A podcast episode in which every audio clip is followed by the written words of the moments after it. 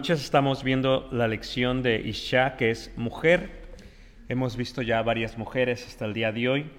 En la última lección vimos la esposa de Noé y anteriormente de la esposa de Noé vimos la esposa de Job y anteriormente eh, de la esposa de Job vimos a esta Eva. Y el día de hoy continuamos con esta mujer, la cual viene a ser la primera de las matriarcas, de las cuatro matriarcas del pueblo de Israel. Sara, ¿verdad? Los judíos le llaman Sara y Meinú, que significa nuestra madre o la primera madre que tuvimos. De esta manera, eh, junto con Abraham, ella fue el instrumento para enseñar la descendencia, esta idea propia de lo que era un solo Dios. Por mucho tiempo, desde Noé y las 70 generaciones, hasta el momento que viene Abraham y Sara, por todo este tiempo reinó la creencia de varios dioses y ahora Dios escoge a Abraham y Abraham va a ser el hombre que va a recibir la enseñanza de que no hay muchos dioses, que solamente hay un Dios, pasando de lo que se le dice el politeísmo, muchos dioses, al monoteísmo, un solo Dios. Y de entre todos ellos es precisamente Sara, la esposa o la mujer que le va a ayudar a este Abraham a llevar a cabo esta transición de diabólica a una hermosa y un hermoso estado eh, divino, un estado espiritual entre el pueblo de Dios y ellos. Miraremos un poco acerca de esta mujer, la cual, como saben, fue estéril por muchos años. Podríamos decirle que es la madre de la hospitalidad, enseña de una manera muy especial cómo se debe tratar a los visitantes. También podríamos decir que es la madre del acato y del pudor y de la modestia, por cuanto aún aproximadamente dos mil años después el apóstol Pedro habla de ella de una manera muy especial, hablando de ella como una mujer que sabía pues adornar y ataviar su espíritu y ataviar su corazón. Como saben, es la matriarca o la madre de Israel, la cual lo tiene a los 90 años aproximadamente, y ella misma es enterrada precisamente en, Hebrón, ¿verdad? Eh, esto lo miraremos un poquito después, si Dios permite. Sara nace en el año 1803 antes de Cristo, aproximadamente 1958 años después del inicio de la creación. Así que desde Eva hasta Sara han pasado dos milenios ya, aproximadamente han pasado dos mil años. Hemos visto solamente mujeres importantes, esta es Eva, la esposa de Job, la esposa de Noé y ahora la esposa de Abraham. Ella eh, pues era hija de, de quien es eh, hermano de Abraham, so realmente ella se casa con su tío. Ella era de la tierra de Arán, ¿verdad? De esta tierra hermosa que se encuentra en lo que se conoce el día de hoy como Siria y la parte de Irán, en la parte norte de lo que es Irak. Es ahí donde ella eh, nace y ahí está. Abraham, pues quien había hecho el pacto con Dios al descubrir el único y verdadero Dios, es quien la lleva con él y la lleva, como sabemos todos, a la tierra prometida. Así que lo primero que quisiera que viéramos, hermanos, es esta parte ahí en Génesis y miraremos en el capítulo 12 eh, de Génesis, versículo 1 en adelante. Génesis 12, versículo 1 en adelante, donde se va a hablar acerca de esta idea de la fe, ¿verdad? El inicio de Abraham tiene que ver con enseñar al pueblo lo que significa tener la convicción en un solo Dios. Y reiteramos, es Eva, podríamos decir, la mujer que edificó la primera casa de sabiduría la primera casa de sabiduría. Por eso Sara es de suma importancia en la historia de la Biblia, por cuanto es una mujer que fue parte de la transición e instrumental para que esto sucediese. 12.1 dice, pero Jehová había dicho a Abraham, vete de tu tierra y de tu parentela y de la casa de tu padre a la tierra que te mostraré y haré de ti una nación grande y, te bendeciré y engrandeceré tu nombre y serás bendición. Bendiciré a los que te bendijeren y a los que te maldijeren maldeciré y serán benditas en ti todas las familias de la tierra. Es aproximadamente a los 65 años de edad que Sara deja Arán, la tierra de su padre y Abraham tenía aproximadamente 75 años. Después de estar en la ciudad de Ur, Ur significa luna, porque Ur era la ciudad de la diosa de la luna. Después de dejar esta tierra, se dirigen a la casa de su padre Arán, y después de Arán se dirigen hacia lo que se conoce como la tierra prometida de Canaán. Esta mujer, reiteramos, es fundamental porque está dispuesta a dejar la tierra de sus padres, la tierra donde creció, la tierra donde nació, con el propósito de creer en lo que le había dicho Abraham. Sin lugar a dudas, las mujeres en aquel tiempo eran totalmente sujetas y sumisas. Sin embargo, no era fácil para un esposo llevar a una mujer de una tierra que no conocían o a una tierra que no conocían, de la tierra donde ella había, había crecido. Cuando vemos a esta eh, Sara, miramos la fe que tiene y viaja con este Abraham hacia Canaán. Siempre el enfoque es para Abraham porque para él fue el llamado, pero tenemos que aceptar que fue Sara la que decide acompañar a este Abraham. La tierra eh, prometida, por lo cual lo apoyó su esposo en ir hacia allá sin saber qué era, fue una tierra donde al llegar resulta que viene una hambruna increíble sobre la tierra y ahora ellos tienen que dejar Canaán y viajan hacia Egipto. Reiteramos, una mujer que está dispuesta a dejar la tierra donde nace y crece, que está dispuesta a dejar la tierra que su esposo le había dicho Dios no la ha prometido y ahora viajan hacia Egipto. Recuerdan que en la historia de Sara y Abraham hay dos acontecimientos donde Abraham miente, miente por el peligro que corre su mujer de ser tomada por parte de eh, los egipcios primero y después de Abimelech, el rey Abimelech. Bueno, pues esta mujer viaja desde Canaán hacia Egipto, decide ir con la mentira de su esposo y casi es tomada por el faraón. Después a causa de las plagas sabemos que el faraón decide regresársela a Abraham y con el regresársela a Abraham le da premios le da eh, tesoros y eso es lo que podríamos decir es el patrimonio de Abraham para que cuando éste regrese hacia la tierra de Canaán pueda iniciar de una manera espectacular su vida. Luego sucede lo mismo con Abimelech. Sin embargo, Dios le habla en un sueño a Abimelech y en el sueño le dice que la mujer que está tomando es de Abraham y se la regresa y los deja ir, los deja libres. Pero reitero, imagínense ustedes crecer en una tierra politeísta bajo un padre que creía en muchos dioses y casarse con un hombre que le dice que solamente hay un Dios y viajar con él desde el principio hasta el final. Durante todos estos años, Sara se encarga de criar y de edificar lo que podríamos conocer como la primera casa de sabiduría. No es fácil, hermanos, reiteramos Abraham, un hombre que era muy bendecido por Dios, pero no es fácil porque ella tendría que lidiar con todos los siervos, con todas las siervas, con toda la casa, de una manera de enseñarles que solamente había un único Dios. Y reiteramos, es la primera matriarca de todas. Sin embargo, fue una mujer también que no supo esperar a Dios o en Dios. Después de 10 años viviendo en la tierra prometida, Sara no podía dar a luz.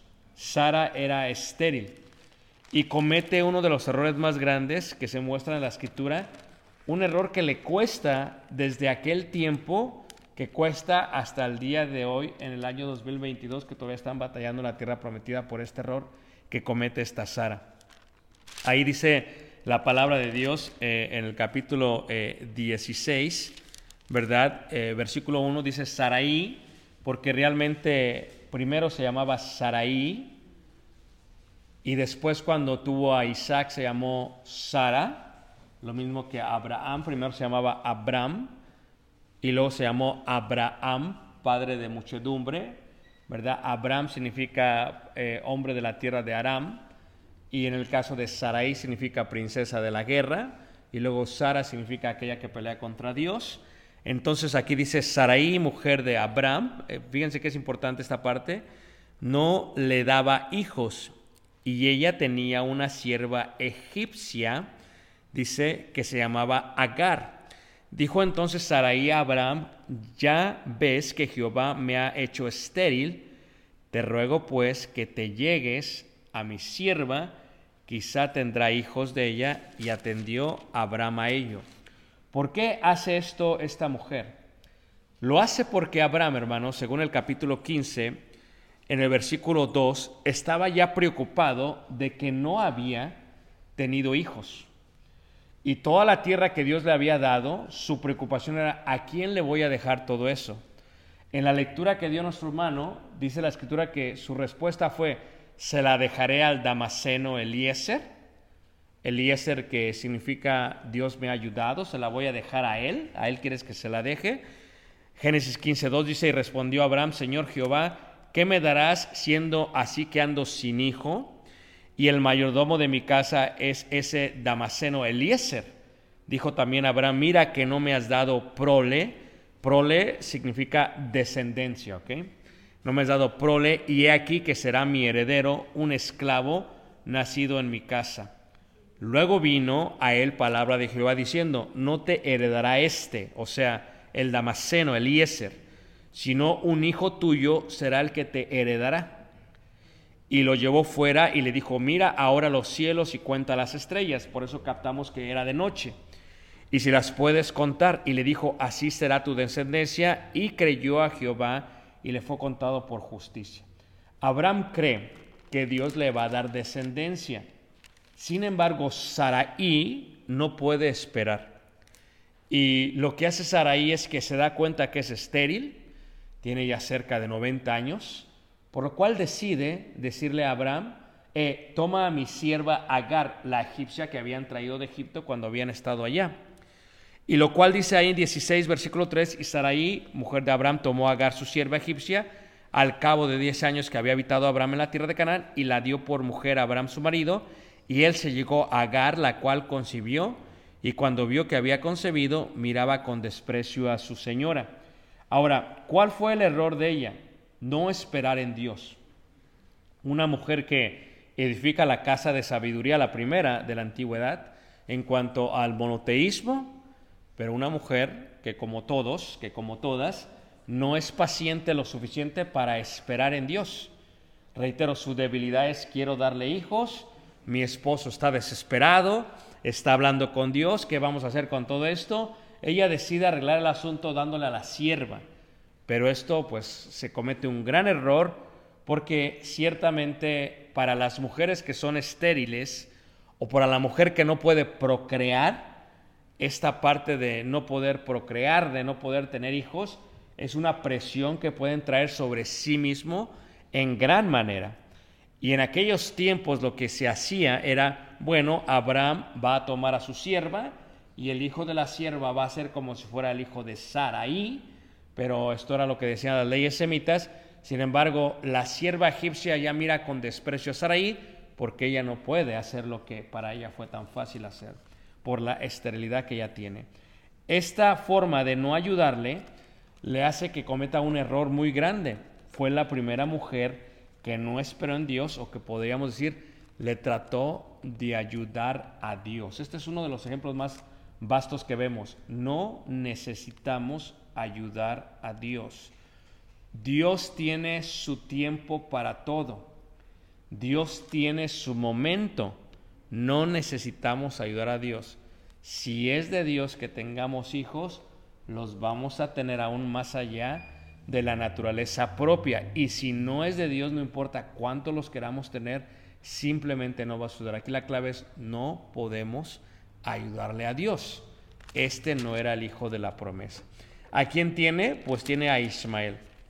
Y recuerden ustedes que Ismael, ¿verdad? Es el papá de los ismaelitas de toda esta tribu, de donde nacen la mayoría de los musulmanes y los árabes, y es aquí donde están los problemas vastos para Israel, porque tiene a Líbano, a Siria, eh, a, este, a, Siria, a Irán, a, Irak, a Jordania, Arabia Saudita y Egipto, los tienen todos alrededor. La descendencia ismaelita está alrededor de ellos. ¿Y quién está en medio? Isaac, Israel. Si no le hubiese ayudado, pues la historia sería muy diferente. Pero bueno, todo es bajo la voluntad de Dios. Número tres, esta es la mujer de la incredulidad, totalmente. Y la mujer y la madre de la hospitalidad. Si queremos ver a una mujer que, que tiende a ser hospitalaria para con el prójimo, no cabe duda que el ejemplo es Sara. Mucho más que Eva, eh, mucho más que la esposa de Noé, mucho más que la esposa de Job. Sara por excelencia enseñó a las matriarcas, enseñó a Israel lo que significaba el arte de la hospitalidad. Pero antes de ello, pues podríamos decir que es la madre de la incredulidad también, porque es la madre de la incredulidad por lo que sucede, ¿verdad? Después. Ahora, ¿qué sucede? Ahí en eh, Génesis capítulo 18, aquí pongo un injerto en el libro solamente de Bereshit, es importante ponerlo ahí, por el acontecimiento de lo que pasa, ¿no? Lo que pasa, lo he explicado anteriormente, lo explicamos en la lección de Bereshit, lo que sucede es una teofanía, esto es que Dios decide presentarse como seres humanos hacia Abraham y lo hace a través de tres personas. Y bueno, para esto tendría que yo tomarme el tiempo y una lección para explicárselos, pero si quieren pueden buscar esta lección en Bereshit, lo cual se llama la teofanía. Y en este caso lo que se, se muestra en esta es la convicción de que Dios literalmente tiene una aparición, como dice ahí 18 versículo 1, después le apareció esta aparición, una teofanía, Jehová en el encinar de Mamre, estando sentado a la puerta de su tienda en el calor del día. Y alzó sus ojos y miró y aquí tres varones que estaban junto a él. En la clase explico de una manera detallada lo que son los tres varones. Explico que en la comunicación que tienen hablo acerca del lenguaje hebreo y cómo es que realmente cuando dice eh, un señor, en el lenguaje hebreo diría un señores, porque en el lenguaje hebreo hay la, la unidad de la pluralidad. Y vemos que cuando hablan, es clara la Biblia en el hebreo, dice que hablaron los tres a la misma vez. Hablaba Dios a través de ellos sin ningún problema. Así que esto es una teofanía diferente a lo que sería el envío de ángeles. Esto lo expliqué en esa lección y esperamos que, no sé si ustedes recuerdan o si se acuerdan acerca, acerca de ello, ¿no? Porque Les explicaba yo que en aquellos tiempos, cuando dice Jehová y cuando dice Señor, se reemplaza siempre por la palabra Adonai. Y cuando la Biblia fue escrita por masoretas, quienes reemplazaron el nombre Jehová Adonai, añadieron las vocales kametz, kumetz o kimetz para decidir Adonai en vez de Jehová. Estas notas son escritas por el doctor Christian D. Ginsberg, lo cual lo hace en 134 lugares donde se remueve el nombre de Jehová y se coloca el nombre de Adonai, reemplazándolo de esta manera. Así que con esto en mente, cuando dice el verso mi Señor, cuando habla este Abraham hacia Dios y le dice mi Señor, realmente lo que está diciendo es mi Señor o señores, porque le está diciendo eh, eh, en hebreo, ¿verdad? Mi Adonai, o sea, estos mi Señor o mis señores. Ahora, cuando se tiene esta, esta tal vez el suceso más importante de ello es lo que pasa con la madre de la incredulidad.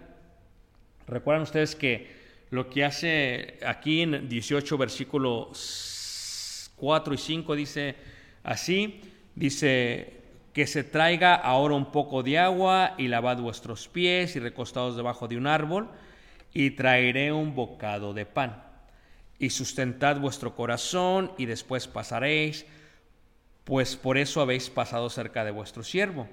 Y ellos dijeron, haz así como han dicho. Ahora, fíjate cómo dice ahí, y ellos dijeron. Claro, porque cuando se traduce del hebreo al español, tiene que decir, y ellos dijeron. Cuando se traduce en el hebreo, es como si dijeran, y los tres dijeron a la misma vez lo que sigue. Haz así como has dicho, los tres lo dicen a la misma vez. Entonces Abraham fue deprisa a la tienda, dice a Sara, y le dijo, toma pronto tres medidas de flor de harina y amasa y haz panes cocidos debajo, dice ahí, del rescoldo. Ahora, lo interesante acerca de esto es la manera en que les da esta hospitalidad, que esto debería cualquier mujer aprender de Sara. El hombre tiende a no tener el mismo tipo de hospitalidad que la mujer, tiende a no ser tan detallista como lo es la mujer. La mujer se fija de varias cosas que el hombre no se fija. Por ejemplo, mi esposa dice, ¿dónde se van a acostar? Tenemos que tener almohadas para cada uno de ellos. Y yo estoy pensando, pues que agarren una cobija y que se la hagan almohada, ¿no? O sea, ¿cuál es el problema, va? Tienen que tener sábanas. Yo estoy pensando, pues la cobija es suficiente. La mujer va más allá. Va a, a decir, bueno, pregúntales qué pueden comer, qué no pueden comer, para preparar de una manera especial y aun cuando se levantan, siempre queda muchísima comida porque siempre se hace de más. ¿Por qué? Porque no se puede medir lo que va a comer la, visita. Es hospitalidad. Sara hace precisamente eso. Cuando le dice ahí Abraham a Sara, toma pronto tres medidas de flor de harina, bueno, tres medidas de flor de harina son aproximadamente 21 litros o cuartos. Esto es muchísimo para que tres hombres solamente puedan ¿qué? comer. O sea, lo que está haciendo Abraham y lo que está haciendo Sara es que están haciendo un festejo, un festín, una gran fiesta. Están haciendo alimento y pan para muchísima gente cuando solamente son tres personas. Para mí es muy difícil ello porque yo siempre calculo y digo que se van a comer esto y trato de que no quede nada porque me da temor que se vaya a desperdiciar. Pero la mujer es diferente, piensa de otra manera, se extiende un poco más, aunque sobre, aunque se tire, porque la idea es tener mucho más. Ese es el pensamiento de Abraham y el pensamiento de Sara. Ella es primero la madre de la hospitalidad. ¿Por qué? Porque ella está haciendo un, un festín. Además de ello, dice la escritura ahí, que pide, dice, y corrió Abraham a las vacas y tomó un becerro tierno y bueno y lo dio al criado y éste dio prisa a prepararlo. Tomó también mantequilla y leche y el becerro que había preparado y lo puso delante de ellos y él se estuvo, o sea, imagínense, comerse un becerro, aquellos que conocen el campo, es muchísima comida.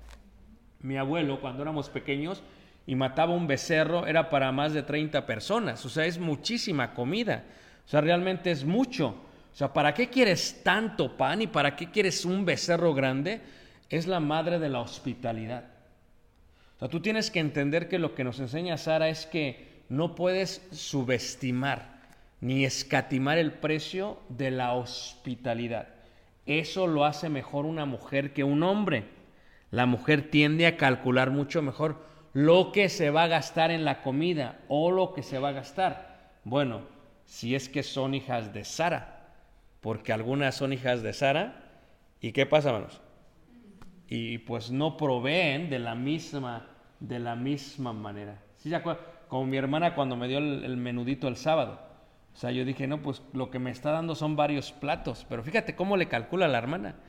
Y luego le calcula la, la, la, este, la cebolla y, todo lo que nos da. Entonces, ¿para qué? Y ya cuando me senté a comer ese mismo sábado en la mañana, pues no fue un plato, me eché dos. Y entonces entendí por qué la hermana me dio en la olla. Si yo hubiera sido yo, me hubiera dado en un plato pequeño. Es más, le hubiera dado tres platos, uno para cada quien, y aunque se queden con ganas, hasta ahí van a comer. Pero la madre de la hospitalidad es diferente. Son 21 litros de pan, es un becerro completo, es leche y es mantequilla, y todo esto para quién? Para la teofanía, para, para, para los tres varones. Es increíble la, exageración. ¿Es la cantidad una muestra de hospitalidad? Sí, sí, o sea, cuando, cuando no te alcanza, es una muestra de falta de hospitalidad. Cuando dejas a la gente con el gusto o con el hambre. La gente debería decir, ya no quiero qué, ya no quiero más. Tranquilo. La hospitalidad está basada en la cantidad que se sirve, no la exacta, no un poco más, sino exageradamente mucho más. Algo que pues decimos, ¿cómo le hacemos cuando estamos invitando un buen corte de res? Ahorita con la inflación, con el impuesto y con el interés, ¿cómo le hacemos? Pero la hospitalidad es así. La hospitalidad habla de exageración. ¿Por qué? Porque al final del día, quien recibe, y de la hospitalidad no os olvidéis, sin la cual muchos hospedarán, ¿qué manos? Ángeles. Esto en referencia a lo que había hecho esta qué? Esta mujer, esta, esta Sara. Ahora, no solamente ello, es la madre de la hospitalidad, pero hago un paréntesis también. Fíjate cómo dice primera carta de Pedro, capítulo 3, versículo 6. De esto no se dice ni de Eva, ni de la esposa de Noé, ni de la esposa de Job. Se dice de esto de Sara. Sara, la madre de la hospitalidad, la madre del pudor, la madre de la decencia. Fíjate cómo dice ahí, primera carta de Pedro, capítulo 3, versículo, versículo 2. Eh, Vamos a leer el contexto, porque lo que Pedro tiene en mente es un consejo para las cristianas, para las hijas de Dios. Y el ejemplo que puede tomar no toma ninguna de las siete Marías que ayudaban a Jesús en el ministerio, ni siquiera María, la madre de Jesús, que estaba viva todavía en este momento, no toma ninguna de ellas, no toma a ninguna de ellas. Se va hasta Sara, la matriarca, quien edificó y fundó la casa, la primera casa de la sabiduría. Y dice ahí en primera carta de Pedro, capítulo 3, versículo 2, dice, considerando vuestra conducta casta y respetuosa Vuestro atavío no sea el externo de peinados ostentosos, de adornos de oro o de vestidos lujosos, sino el interno, el del corazón, en el incorruptible ornato de un espíritu afable y apacible que es de grande estima delante de Dios. Porque así también se ataviaban en otro tiempo aquellas santas mujeres que esperaban en Dios estando sujetas a sus maridos. Fíjate, ¿hasta dónde se va? se va literalmente, hermanos, hasta casi dos mil años antes de Cristo. Se va hasta Abraham y hasta su esposa. Y dice, ¿cómo Sara obedecía a Abraham? O sea, ve cómo esta mujer no solamente es la madre, ¿verdad?, de la hospitalidad, es la madre del pudor y la madre de la castidad, la madre de la decencia, hermanos. porque Pedro, inspirado por el Espíritu Santo, la coloca como el ejemplo a seguir. Y dice, como Sara obedecía a Abraham, llamándole qué? Señor, de la cual vosotros habéis venido a ser hijas. Ahora decimos, ¿todas las cristianas son hijas de Dios? No. ¿De qué hablas? No, aquí dice que sois hijas de Dios y está la parte condicional, coma, si o sea, condicional, hacéis el bien. O sea, si estás imitando de alguna u otra manera a la matriarca, a la madre del pueblo de Israel, sin temer ninguna que amenaza. O sea, ella comienza con la hospitalidad. La hospitalidad está ligada a la obediencia. Su esposo le dijo, toma un becerro y hace lo que tiene que hacer. Haz esto y hace lo que tiene que hacer. Ahora, es interesante porque cuando la gente nos visita a nuestro hogar, la gente que nos visita se da cuenta de la sujeción de la mujer, pues es madre de la hospitalidad, de la sujeción, del pudor y de la castidad y de la decencia. ¿Por qué es esto? Porque ellas, ellos se fijan. Ah, si te fijas, como que la hermana le habló medio golpeado al hermano le dijo la hermana al hermano, cuando le dijo el hermano, ¿me das agua? Dijo, tráitela tú. Ah, ok. A ver, tú sírvenos y la mujer se sienta. No. Fíjate la obediencia ligada a esa parte. Vas a hacer tantos litros de harina, ok. Vas a hacer un becerro, vas a agarrar leche, vas a agarrar mantequilla. Sí, Señor. Ah, gloria a Dios por Sara, ¿a poco no? Pero vosotras sois hijas de Sara, si condicionalmente hacéis qué, hermanos? ¿Hacéis qué? El bien. Sin embargo, hermanos, aunque es madre de la hospitalidad y madre del pudor y la modestia y madre de la decencia y madre de la sujeción, eso no indica que Sara no tuviera defectos, porque aparte de no poder esperar en Dios, es madre también de la incredulidad. Porque si regresamos a Génesis capítulo 18, el punto de esta Sara y el punto de la visita era que Dios se le apareció a Abraham y el punto de la visita era que anunciarle que van a tener hijos. Y cuando lo han de anunciar, Fíjate, Génesis 18, ¿verdad? Eh, eh, dice ahí en el versículo 9, dice, y le dijeron, ¿dónde está Sara tu mujer? Y él respondió, aquí en la tienda. Entonces dijo, de cierto volveré a ti y según el tiempo de la vida, he aquí que Sara tu mujer tendrá un hijo. Fíjate cómo le dicen los tres. Eh, es bonito leerlo en hebreo porque en hebreo los tres están hablando a la misma vez. Hágate cuenta que como si se oyera un eco, los tres a la misma vez. Y los tres le dicen a, Abraham, de cierto volveré a ti. Y según el tiempo de la vida, he aquí que Sara, tu mujer, tendrá un hijo. Y Sara escuchaba la puerta de la tienda que estaba detrás, ¿qué? Detrás de él. Y todos sabemos la historia. ¿Qué es lo que hace Sara, hermanos? Sara se empieza a qué, hermanos? Se empieza a reír pero es también madre de la incredulidad. Pero vamos a humanizar a Sara. 90 años, hermanos. Hermana, a ver, hermana Sainz, ¿qué edad tiene usted, hermana? Híjole. 65. Es que es por la clase, hermana, disculpe. Eh, ahorita ya que me dio permiso usted, eh, ¿y usted, hermana González, qué edad tiene? 76. Vamos a ver con más, más 76.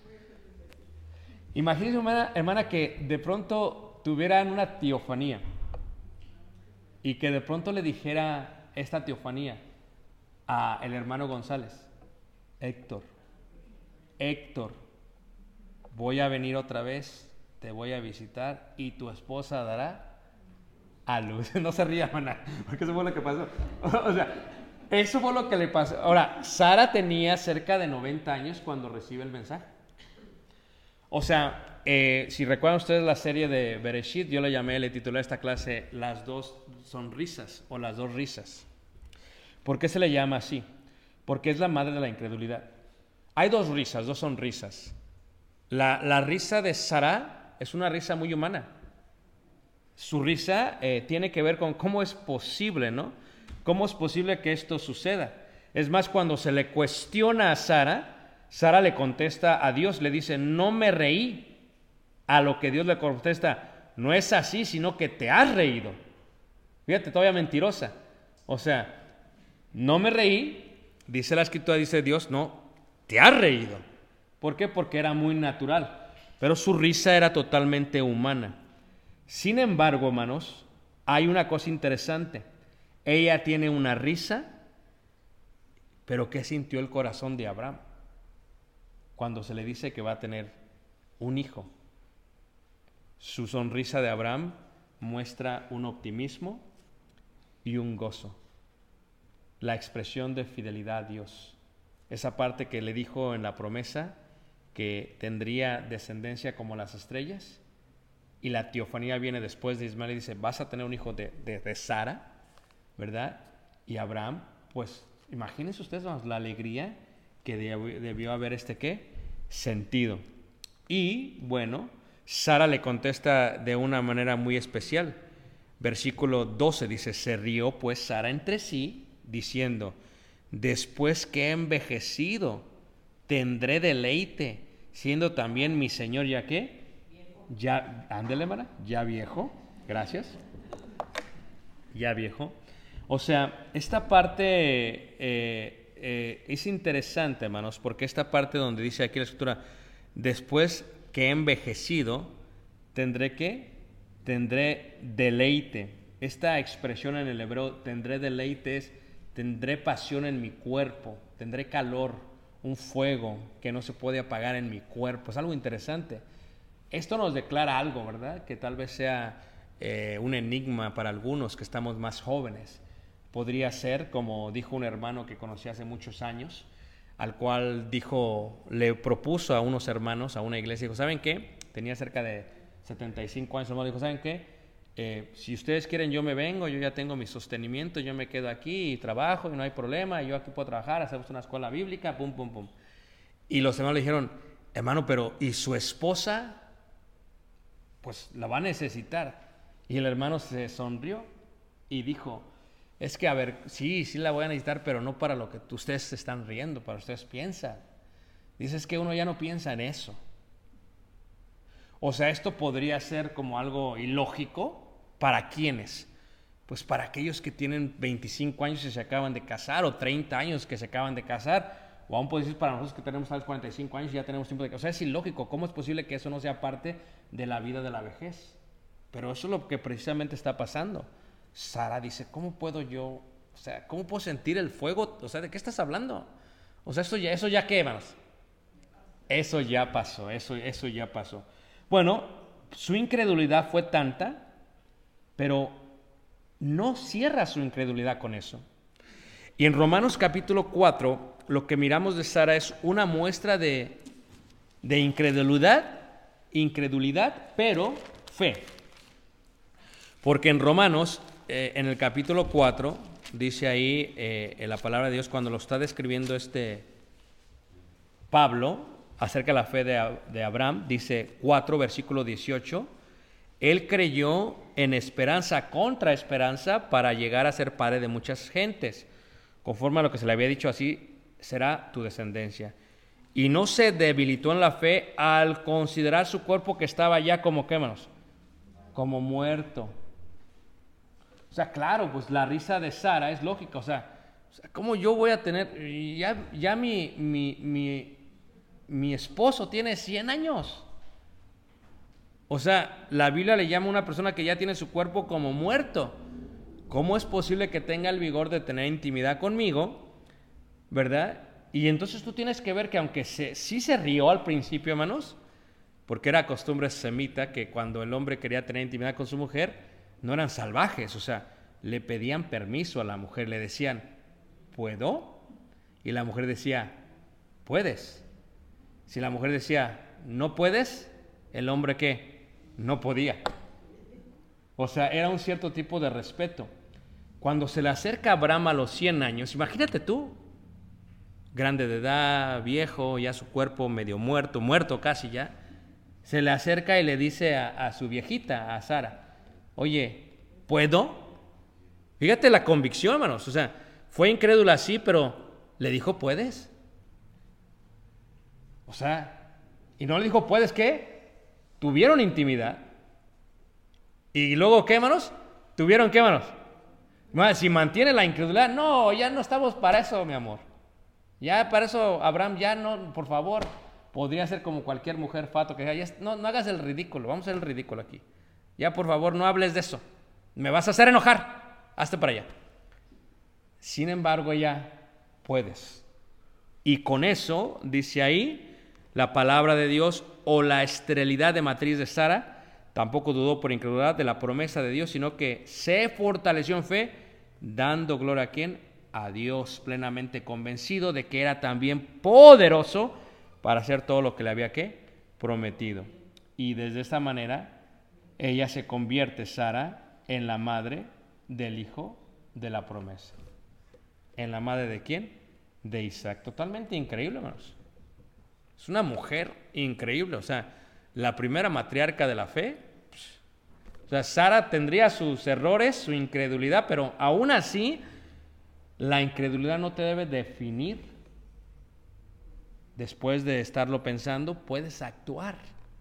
A veces la mujer es incrédula o los hombres somos incrédulos y no, así nos quedamos en ese estatus. No, debes de actuar. Y eso fue lo que hizo Sara y lo que nos enseña. No solamente es la madre de Isaac, de Isaac, el hijo de la promesa, es la madre de Isaac, iban a hacer el sacrificio, y esta matriarca realmente nos muestra un súper ejemplo de fe de cómo debe ser una mujer hasta el día de hoy. ¿Verdad? En la cueva de Macpela se le visita a esta mujer.